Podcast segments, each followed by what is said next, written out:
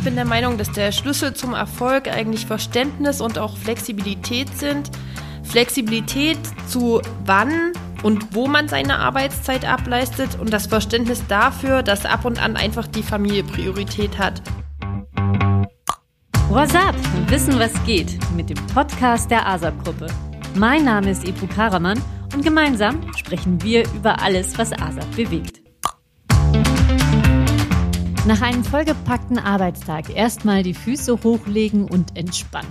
Doch was, wenn vorher das Kind vom Kindergarten abgeholt, gekocht, Hausaufgaben betreut und der nächste Schwimmkurs recherchiert werden muss? Job und Familie unter einen Hut zu bringen, stellt viele Eltern, so auch mich, vor einige Herausforderungen. Stefanie Reichelt ist Leiterin Projekt- und Prozessmanagement und Leiterin Communication Service bei ASAP und weiß, wovon ich spreche. Denn als junge Mutter meistert sie täglich den Spagat zwischen Beruf und Familie. Hallo Steffi, schön, dass du da bist. Hallo Ebru. Ich denke, das können alle Eltern bestätigen. Ein Kind krempelt das Leben ganz schön um. Hast du dir den Alltag aus Job und Familie so vorgestellt? Also ich muss sagen, wir hatten schon recht realistische Vorstellungen davon gehabt, wie es sein wird, weil ja auch in der Elternzeit haben wir den Einkauf organisiert, die Wäsche gemacht, den Haushalt ähm, bewerkstelligt und zusätzlich auch noch die Kinderbetreuung gemanagt. Der Unterschied jetzt ist einfach der, dass wir unseren Sohn in die Betreuung in andere Hände geben und nicht mehr bei uns selbst haben und dadurch einfach den Freiraum bekommen, um zur Arbeit zurückzukehren. Unverhofft war tatsächlich für uns die Häufigkeit von Krankheiten bei Arne, ähm, von Gruppenschließungen in der Kita und verkürzten Öffnungszeiten, zum Beispiel aufgrund von Corona bei den Erziehern. Aber ich glaube, das hat wirklich jede Familie getroffen. Genau, Corona war natürlich nochmal eine besondere Herausforderung, hatten wir genauso. Plötzliche Schließungen von Kindergärten, weil Personalausfall. Und da muss man halt ganz schnell umorganisieren. Bevor wir darauf und auf die Herausforderungen eingehen, ähm, du und ich, wir beide arbeiten ja in Vollzeit. Und das Besondere ist, dass unsere Partner auch in Vollzeit arbeiten. Und ich weiß nicht, wie es bei euch ist, aber wir müssen schon sehr viel organisieren, planen, absprechen, damit das irgendwie klappt. Wie ist es denn bei euch? Ja, also wir sind da sehr modern unterwegs.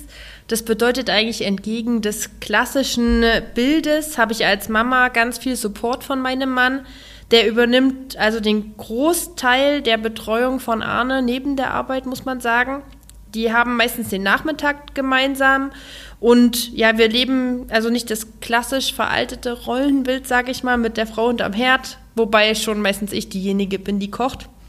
Aber aus Leidenschaft dann. Genau. ja, und außerdem arbeiten wir ganz viel mit Routinen schon von der Geburt an. Also das betrifft die Essenszeiten, die Aufsteh- und die Schlafzeiten. Und das hilft uns einfach ungemein, weil jeder hat so seinen Part und weiß genau, was seine Aufgabe ist. Ich mache beispielsweise die Wäsche, Jürgen geht einkaufen und alles andere koordinieren wir dann am Abend. Wir haben viele Apps, die uns helfen und auch eine Alexa, die uns beim Einkaufen und den To-Dos unterstützt. Und auch beim Kita-Platz haben wir darauf geachtet, dass wir die Möglichkeit haben, Arne in Ausnahmefällen schon ab 7 Uhr in die Kita zu bringen und dann auch bis 17 Uhr betreuen zu lassen. Aber das reizen wir eigentlich selten aus. Ähm, wobei man sagen muss, Arne geht total gerne in die Kita und deswegen haben wir auch kein schlechtes Gewissen. Der ist total offen, hat eigentlich keine Berührungsängste zu Fremden und geht auch morgens ganz selbstbewusst in seine Gruppe rein. Das macht es dir dann natürlich auch einfacher, mit ruhigem Gewissen in die Arbeit zu gehen. Ähm, du hast es vorhin schon erwähnt. Äh, während der Elternzeit habt ihr euch eigentlich schon ein bisschen in diese Elternrolle schon äh, eingespielt. Ihr habt die Aufgaben untereinander geteilt. Also ihr habt dann auch gemeinsam Elternzeit genommen. Ja, also wir hatten insgesamt dann zwölf Monate Dauer und zwei Monate davon haben wir gemeinsam genommen. Das heißt, ich habe zwölf und mein Mann hat zwei nochmal mit mir zusammen gemacht. Mhm. Und da konnte er dann auch schon alle Aufgaben quasi von dir auch mit beobachten, übernehmen, sodass dann später äh, weniger Fragen dann aufgetaucht sind. Ja, genau. Und er war auch die ganze Zeit über im Homeoffice. Also er hat schon mitbekommen, was zu Hause so abging. Weil so ganz rausziehen kann man sich dann doch nicht, wenn das Kind weint oder ja, einfach mal kurz jemand das Kind nehmen muss. Werden wir noch etwas konkreter. Wenn wir mal von einem ganz gewöhnlichen Tag ausgehen, ohne Krankheitsfälle oder andere extreme Situationen, wie läuft so ein Tag in deinem Leben mit Familie, Kind und Job ab? Und kann man überhaupt von gewöhnlichen Tagen sprechen? Also bis auf den Zeitpunkt meines Feierabends kann man schon von gewöhnlichen Tagen sprechen. Der Feierabend variiert doch oft schon mal ein, zwei Stunden hin oder her. Und normalerweise ist es so, wir starten am Morgen damit, dass ich Arne ähm, fertig mache. Jürgen macht das Frühstück, dann frühstücken wir gemeinsam. Mein Mann bringt dann Arne ähm, zur Kita und holt ihn auch wieder ab. Und wenn alles klappt, dann mache ich Feierabend, wir essen zusammen Abend zu Abend und ähm, dann gibt es entsprechend nochmal ein bisschen Spielzeit und dann bringe ich Arne ins Bett. Was sind denn für dich momentan die größten Herausforderungen hinsichtlich Vereinbarkeit, Job und Familie? Ich glaube, ich habe das ein bisschen schon bei dir herausgehört. Du hast davon gesprochen, wenn denn das bei meinem Feierabend auch so klappt, ist das auch eine Herausforderung? Ja, also die größte Herausforderung tatsächlich ist eigentlich noch die Schlafenszeit meines Sohnes. Das heißt, er geht relativ zeitig ins Bett und das kollidiert doch manchmal dann mit dem Feierabend. Aber wir haben es eigentlich bisher immer geschafft, dass ich ihn zumindest ins Bett schaffen kann, auch wenn ich vielleicht beim Abendessen nicht dabei sein kann. Und ganz zur Not gibt es dann eben auch noch mal ein paar Mails vom Sofa zu Hause. Ähm, seit September habe ich eine etwas andere Rolle im Unternehmen, ähm, weil ich noch die Leitung vom Communication Service auch übernommen habe. Und das bringt so zum Start ein bisschen jetzt gerade einen höheren Workload mit sich, aber das groovt sich ein und ähm, ich glaube, es ist auf jeden Fall in Sicht, dass ich da auch wieder äh, besser und mehr Zeit für meinen Sohn habe. Kommt dann manchmal das schlechte Gewissen abends, wenn du nach Hause kommst und der Kleine vielleicht dann schon im Bett ist? Es geht. Also wenn er jetzt gerade krank ist oder so, dann dann schon. Aber sonst nehme ich mir halt dann am Morgen ein bisschen mehr Zeit und gehe vielleicht eine halbe Stunde später auf Arbeit und versuche es einfach so zu kompensieren. Oder nehme mir ganz, ganz viel Zeit am Wochenende für ihn. Genau, so, so handhaben wir das eigentlich auch. Manchmal funktioniert es halt nicht, dass man dann am Abend noch viel Zeit hat, aber ich habe auch die Erfahrung gemacht, dass es gar nicht so sehr darauf ankommt, wie viel Zeit man verbringt, sondern wie man die Zeit verbringt. Also oftmals ist dann eine halbe Stunde auch schon wirklich Gold wert und wenn es nur die gute Nachtgeschichte ist und äh, der Kleine dann vielleicht auch einfach nochmal von seinem Tag erzählen kann. Genau. Ich beobachte oft, dass es gerade die Mütter sind, die alles im Blick haben. Also braucht das Kind eine neue Jacke? Wann ist der nächste Elternabend oder der nächste Impftermin? Haben wir auch ein Geschenk für den nächsten Kindergeburtstag? Also diese unsichtbare To-Do-Liste, die aber immer im Kopf umherschwirrt. Ist das bei euch auch der Fall oder könnt ihr diese mentale Last gut aufteilen? Also ich bin bei uns auch diejenige, die das meiste im Kopf hat, den Überblick darüber hat, äh, was müssen wir vorbereiten, welche Wechselkleidung brauchen wir in der Kita und welche Termine stehen als nächstes an.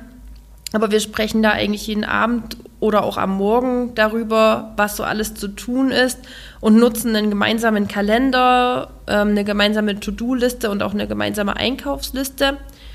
Ähm, ich bin da eigentlich genau in meinem Element. Ich liebe es nämlich, Dinge zu organisieren. Und mein Mann ist derjenige, der es liebt, diese To-Do-Listen zu digitalisieren. Also insofern ergänzen wir uns da eigentlich perfekt.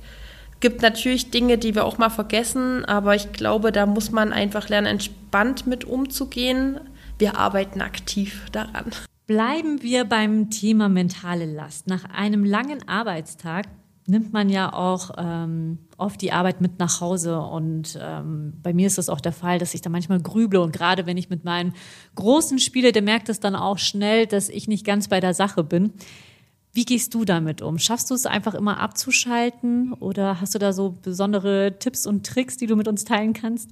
Also ich kann eigentlich ziemlich gut abschalten. Ich finde schon die Autofahrt von der Arbeit nach Hause eigentlich super entspannt. Deswegen, also ich bin auch jetzt meist eigentlich im Büro und gar nicht im Remote-Arbeiten unterwegs, sondern genieße einfach auch diese zehn Minuten Fahrzeit, um runterzukommen.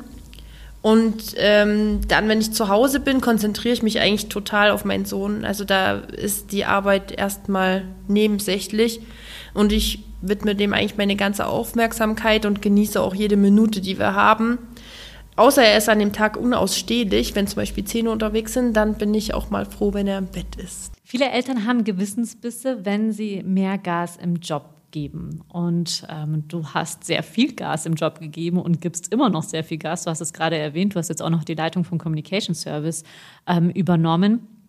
Hast du da nicht manchmal Angst, dass ähm, dein Kind zu kurz kommt oder wie siehst du das? Also ich selbst bin als Kind auch so aufgewachsen, dass ich Fulltime in der Kita war und ich hatte eigentlich noch nie das Gefühl, dass mir da irgendwas gefehlt hat.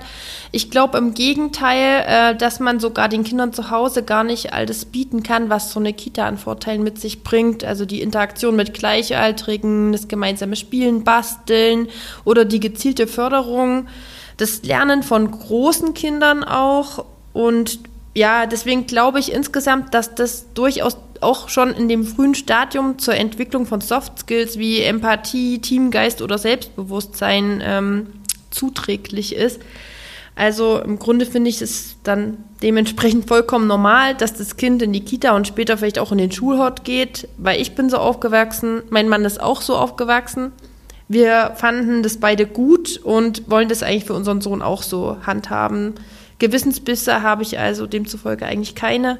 Ab und an, ähm, wenn es über Nacht mal auf Dienstreise geht, dann ist es schon ein bisschen hart, aber im normalen Alltag ist es für mich kein Thema. Ich genieße einfach jede Minute mit meinem Sohn und er zeigt mir jeden Tag, wie sehr er mich liebt. Und Wochenenden sowie Urlaube sind für uns dann absolute Familienzeit.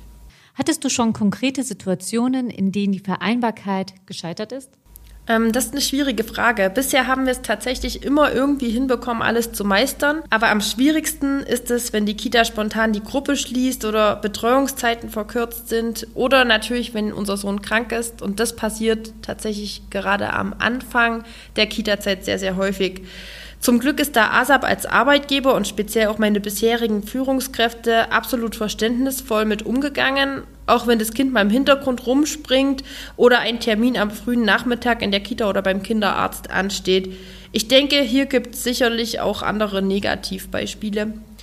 Omas oder die Uroma sind auch dann ab und zu mal eingesprungen, wobei uns das immer wieder vor die Herausforderung stellt, dass die Großeltern alle berufstätig sind und auch zwischen 250 und 450 Kilometer, heißt 2 und 4,5 Stunden entfernt wohnen. Also so spontan mal vorbeikommen und das Kind übernehmen geht nicht. Das wird leider nichts. Und die Uroma ist dazu auch schon 80, aber die hilft natürlich auch, wo sie kann. Meine Mama ist trotz der Entfernung ähm, immer, wenn es ihr möglich ist, bei uns und kam auch schon, als Arne krank war, äh, hat sich extra eine Bahncard gekauft und hilft uns sogar beim Wäschebügeln. Also das ist echt super. Und außerdem ist es auch cool, dass wir recht flexibel sind, was Homeoffice angeht. Das heißt, wir sind auch ab und zu mal in der Heimat von meinem Mann oder in der Heimat von mir und äh, verlagern die Betreuung sozusagen dorthin, können von dort arbeiten und die Großeltern kümmern sich ums Kind. Ja, das ist natürlich perfekt, wenn die Kita gerade zu hat wegen Schließtagen. Du hast das jetzt vorhin schon erwähnt. Ähm, ASAP unterstützt dich, beziehungsweise deine bisherigen Führungskräfte haben da immer sehr verständnisvoll reagiert, wenn es mal Ausnahmesituationen gab wegen Krankheit oder Kitaschließung. Wie kann deiner Meinung nach der Arbeitgeber noch besser dazu beitragen, um die Vereinbarkeit von Familie und Job unter einen Hut zu bringen? Ich bin der Meinung, dass der Schlüssel zum Erfolg eigentlich Verständnis und auch Flexibilität sind. Flexibilität zu wann und wo man seine Arbeitszeit ableistet und das Verständnis dafür, dass ab und an einfach die Familie Priorität hat. Cool wäre es, wenn man als Vater oder Mutter vielleicht ein paar mehr Urlaubstage hätte, äh, weil gerade die ganzen Schließzeiten zu überbrücken mit Standardurlaubstagen ist wirklich ganz schön hart. Du bist eine junge Mutter, hast aber deine Erfahrungen jetzt bereits natürlich sammeln können. Wovon muss man sich als berufstätige Eltern wirklich verabschieden? Hand aufs Herz.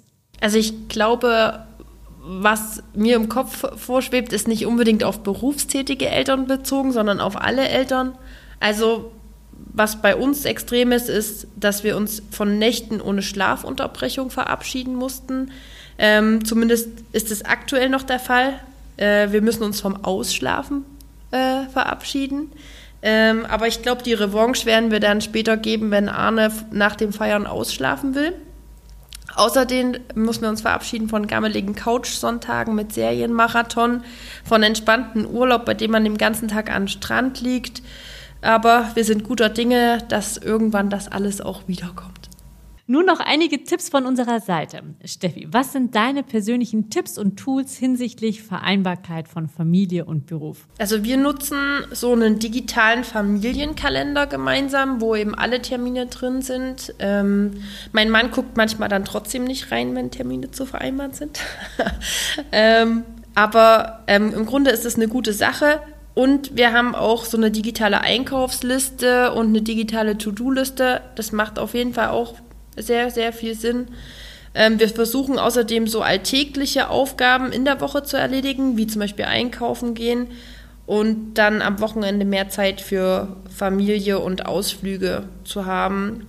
Alexa hilft uns auch bei der Pflege der ganzen Listen und Kalender und äh, entertaint auch unser Kind. Wenn wir schon bei Tipps und Tools sind, welchen Ratschlag möchtest du frisch gebackenen Eltern für den Wiedereinstieg mitgeben? Also ich habe drei Ratschläge. Der erste wäre, sich viel Zeit zu nehmen in den ersten Kita-Monaten für die Pflege eines kranken Kindes. Vielleicht auch schon vorher mal die Großeltern zu briefen, dass die vielleicht ein paar Urlaubstage dahin legen oder wenn sie schon in Rente sind, einfach sich vielleicht die Zeit frei halten. Vorab ist es ganz wichtig, die Rollen und die Aufgaben zu verteilen, um einfach eine klare Erwartungshaltung an den anderen, aber auch an sich selbst ähm, stellen zu können und ähm, familiäre Termine müssen einfach priorisiert werden, wenn sie wichtig sind und auch im Kalender entsprechend geblockt werden. Da schließe ich mich gerne an. Was ich aus eigener Erfahrung noch ergänzen kann, ist, dass man seine Woche am besten im Voraus plant und schaut, wo man im Alltag Zeit einsparen kann. Also zum Beispiel mein Sohn geht Freitagnachmittags von 16.30 Uhr bis 18 Uhr zum Basketballtraining. Und da Eltern hier nicht erwünscht sind, ist das für mich die perfekte Zeit, um zum Beispiel unseren Wocheneinkauf zu erledigen, zur Post zu gehen oder auch Altglas wegzubringen. Und weil ich das schon im Voraus geplant habe, lege ich mir am Vorabend alles bereit, damit ich auch nichts vergesse. Außerdem versuche ich immer mindestens eine halbe Stunde vor den Kindern aufzustehen, damit ich mich in Ruhe fertig machen kann und noch etwas Zeit für mich habe. Und die Brotzeitboxen, die mache ich auch am Vorabend fertig, damit einfach ja der Morgen nicht in Stress ausartet und wir dann einfach mehr Zeit haben und weniger unter Zeitdruck geraten. Noch ein Tipp, ich kann wirklich nur allen Eltern raten, die Betreuungszeiten nicht zu knapp zu kalkulieren.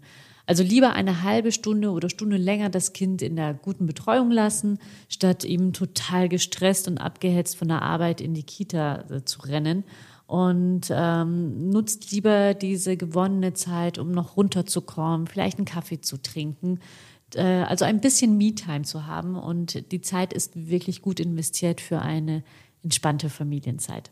Ja, da hast du völlig recht. Wir haben uns ja auch für so eine Kita entschieden, die so eine lange Betreuungszeit eben anbietet. Ist gut, wenn man sowas im Backup hat. Vielen Dank, Steffi, dass du dir Zeit für uns genommen hast und deine Erfahrungen, Tipps und Tricks mit uns zur Vereinbarkeit von Familie und Beruf geteilt hast. Gerne. Ich hoffe, euch da draußen hat das Interview mit Stefanie Reichelt gefallen. Wenn ja, dann abonniert unseren Podcast. Ganz besonders freuen wir uns natürlich auch über eure Weiterempfehlung. Bis zum nächsten Mal. Macht's gut.